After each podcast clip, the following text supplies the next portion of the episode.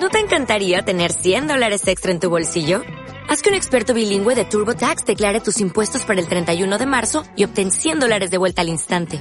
Porque no importa cuáles hayan sido tus logros del año pasado, TurboTax hace que cuenten. Obtén 100 dólares de vuelta y tus impuestos con 100% de precisión. Solo con Intuit TurboTax. Debes declarar para el 31 de marzo. Crédito solo aplicable al costo de la presentación federal con TurboTax Full Service. Oferta sujeta a cambios o cancelación en cualquier momento. Buenos días, Gran Canaria. Dulce María Facundo. Lili Quintana, 26 años funcionando esta asociación a nivel provincial. Lili, ¿cómo es el día a día de esta asociación? ¿Cómo puede mantenerse para hacer la labor terapéutica, social, psicológica para los padres y para atenderles también a estas personas? Pues el día a día es muy duro y nosotros mayoritariamente estamos eh, sosteniendo a los profesionales, que eso hay que dejarlo muy claro, sosteniendo a los profesionales con subvenciones que nos llegan desde el Gobierno de Canarias, desde el Cabildo, desde el Ayuntamiento y de instituciones privadas, también con captación de fondos, como las mesas petitorias que ponemos en centros comerciales, en hospitales, o como venta del calendario solidario que sacamos el 30 de octubre eh, donde no solamente participamos nosotros, sino 11 ONG más. Pero bueno, nosotros somos los conveniados con la Unión Deportiva y la verdad que este año tiramos un número menor de ejemplares, pero también prácticamente no nos lo han quitado de las manos como todos los años. Vamos muy bien. Y el día a día es muy duro porque la enfermedad se manifiesta entre los 20 y los 40 años y aceptar un diagnóstico tan joven es muy duro. No es fácil. No es fácil, porque ante cualquier diagnóstico duro de una enfermedad degenerativa, neurológica y sin curación, porque los tratamientos actuales, aunque se ha avanzado desde hace 50 años, eh, son paliativos, no son curativos, y aunque no todo el mundo manifiesta la enfermedad, y dependiendo de los brotes, unos tienen unas secuelas y otros tienen otras, pues nadie lo acepta. Encima, la esclerosis múltiple incide en el hipotálamo, que el hipotálamo es el que donde se segregan las endorfinas para nuestro estado de ánimo. Ello, la parte emocional es muy importante, por eso nosotros tenemos nuestro psicólogo, que es el que todos los días pues atiende porque mm, la seguridad social si ya lo he dicho en muchísimos años, en muchísimas ocasiones, la asistencia de las asociaciones si la, la administración pública cubriera como tiene que cubrir estos servicios de estos profesionales, no tendría razón de existir. Pero si a ti te dan cita cada seis meses, ellos tienen que tener mínimo tres veces en semana un tratamiento, no solamente el afectado, sino su entorno, que es muy importante. El cuidador también tiene que ser cuidado y atendido. Exactamente. Y nosotros también tenemos ayuda de respiro familiar y en la asociación atendemos a familiares que necesitan esa ayuda psicológica, claro. ¿De cuántos afectados estamos hablando en Canarias de esclerosis múltiple? En Canarias estamos hablando, aunque los datos oficiales son 2.100, nosotros tenemos cifras que pueden llegar a, a los 2.500, 2.600, porque hay muchas personas que la tienen, pero no tienen ningún síntoma. Solamente cuando mueren por accidente o por un infarto y le hacen la autopsia, ven en el cerebro que tenía esclerosis múltiple, porque mm, a lo mejor le dio un brote, pero lo cogió con su sistema inmunológico alto, porque es una enfermedad autoinmune, y no le dio ningún brote, ningún síntoma. Entonces, estamos hablando de alrededor de 2.500. La isla de Gran Canaria es donde mayor número de afectados hay, luego le sigue Lanzarote y luego La Palma. No se sabe por qué, y Gran Canaria es la segunda población detrás de Málaga de toda España. Detrás de Málaga. Detrás de Málaga, sí. Nosotros tenemos aquí en el Hospital Insular, Universidad Universidad, al neurólogo Miguel Herbaz, que vino de allí, del Hospital Carlos Haya de Málaga, y donde es una eminencia en neurología, porque claro, ya él allí investigó, pero esta población no se sabe por qué.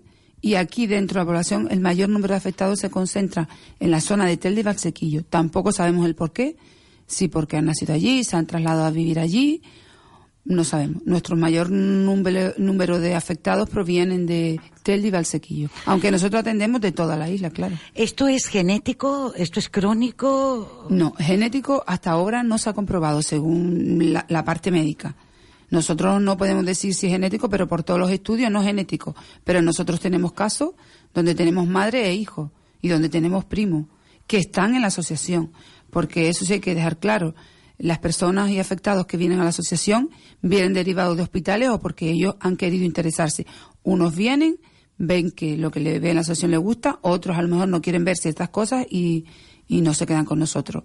Mm, quien realmente tiene las cifras y los datos, además nosotros siempre recalcamos muy bien que la medicina tradicional, eh, con sus médicos, con sus hospitales, nosotros lo que hacemos son tratamientos terapéuticos, como es el psicólogo, el fisioterapeuta, la logopedia, eh, damos, mm, tenemos equinoterapia, fisioterapia con caballo, hacemos arteterapia, que eh, el arte a través de la terapia, después tenemos clases de pintura, tenemos salidas de ocio. Claro, todo eso ayuda a relajar, a la integración, a la integración y demás. Eh, Hay algunas personas que tienen que dejar su puesto de trabajo por tener esclerosis múltiple. Eh, vamos a ver, el 70 el 70% cuando porque la enfermedad se manifiesta entre los 20 y los 40 años, que es cuando estamos en plena eclosión laboral.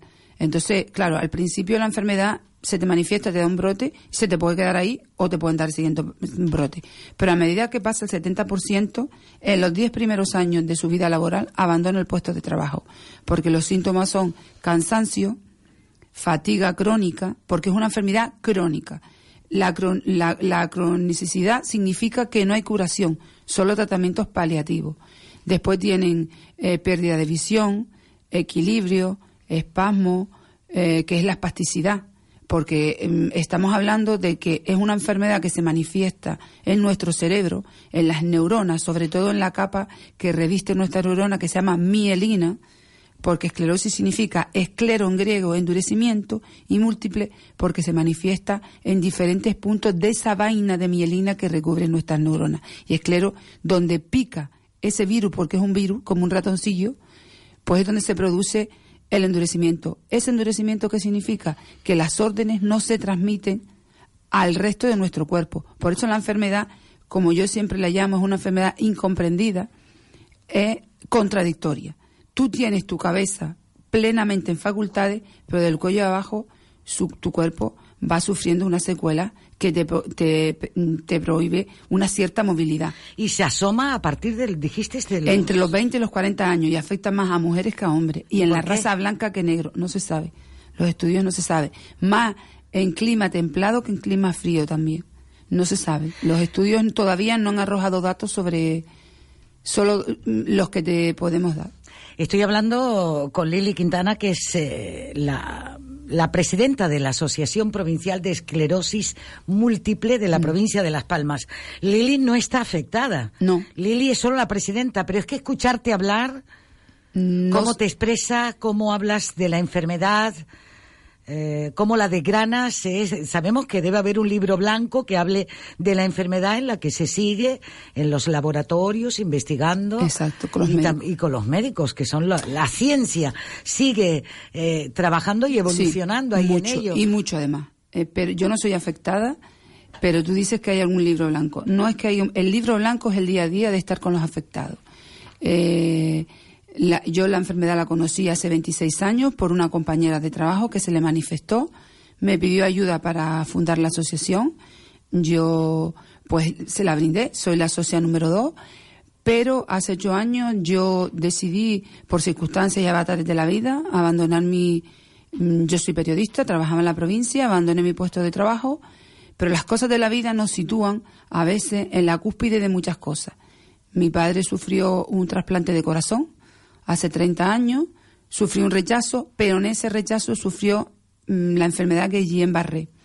Con el tiempo, hace ocho años, yo descubrí que el Guillain-Barré también es una pérdida de mielina.